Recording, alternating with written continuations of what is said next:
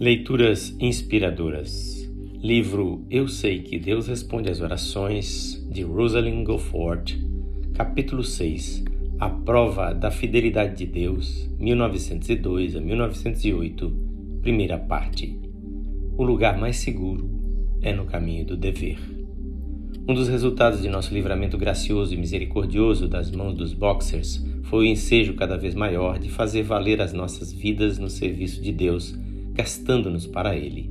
O bom Pai Celeste viu isto e aceitou-nos neste espírito, trazendo-nos por caminhos que significavam uma entrega completa, tal como eu nunca antes conhecera. Verdade é que Deus não se faz devedor de homem algum. Quando Ele pede e recebe todo o nosso ser, Ele retribui com aquilo que não tem preço, a sua própria presença. O custo não é alto quando comparamos com o que Ele nos dá em troca. Nossa cegueira e nossa relutância em ceder é que o fazem parecer maior. Muitas pessoas têm me pedido para contar esta história. Creio que ela encerra uma lição para quantos a ouvem, porquanto aqui a exponho, embora para isso tenha de revelar algo muito reservado em minha vida. Depois da experiência entre os boxers, meu esposo voltou à China em 1901, sendo que eu e meus filhos para lá fomos no verão de 1902 deixando os dois mais velhos nas escolas de Shifu no caminho de Ronan. Meu marido foi a Tianjin esperar-me e fizemos juntos a jornada de barca para o interior que levava uns 24 dias. Durante aqueles dias longos e calmos em que a embarcação navegava pelo rio, meu marido expôs o plano que cuidadosamente havia elaborado com respeito ao seu futuro trabalho missionário. Fez-me lembrar que seis missionários, de um ponto que tinha sido destruído pelos Boxers, estavam agora permanentemente situados em Shanti, e que esta sede, já bem equipada, não precisava mais de nós, como a princípio. Sentia que era chegada a hora de entregarmos a evangelização das grandes regiões para o norte e nordeste de Shanti, de pouco contato com o evangelho devido à falta de obreiros. O plano dele era então que nós, marido e mulher, com as crianças, fôssemos morar e trabalhar no meio do povo.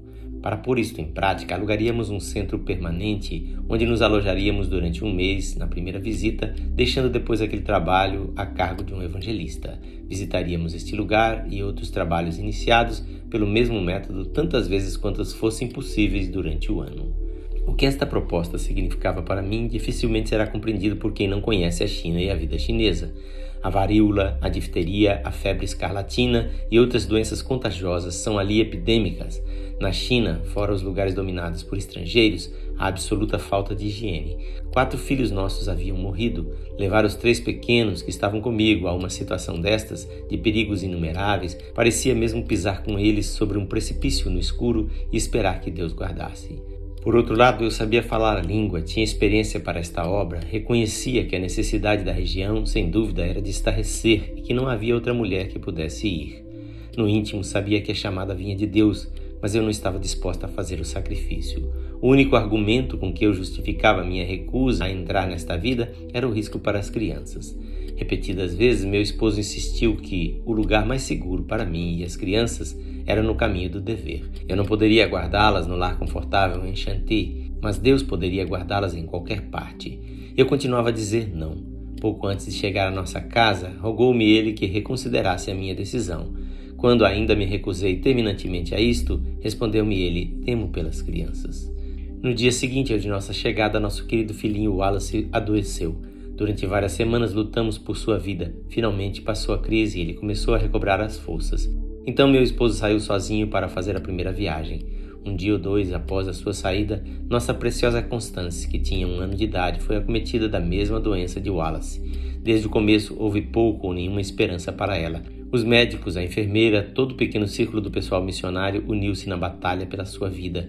Mandaram chamar o pai, mas ele chegou quando ela estava perdendo a consciência. Umas horas mais tarde, quando ajoelhamos ao redor do seu leito aguardávamos o fim, meus olhos abriram-se repentinamente para o que eu estava fazendo, pois eu ousara lutar contra o Deus Todo-Poderoso. Nos momentos seguintes, Deus revelou-se a mim com tal amor, majestade e glória que eu me entreguei a Ele com alegria indizível. Reconheci então que eu cometera um erro tremendo e que poderia, é claro, confiar a Ele os meus filhos, aonde Ele quisesse.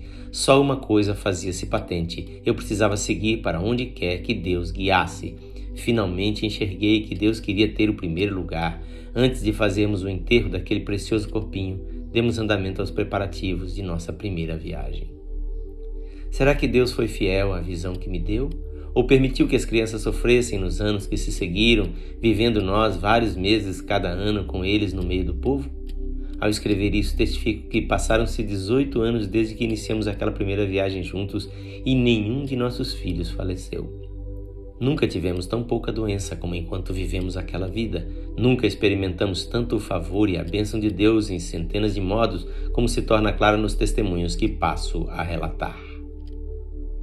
Na leitura de amanhã daremos continuidade à segunda parte deste capítulo. Esta leitura é feita por seu amigo, Pastor Edson Grando. Que o Senhor Jesus abençoe a sua vida.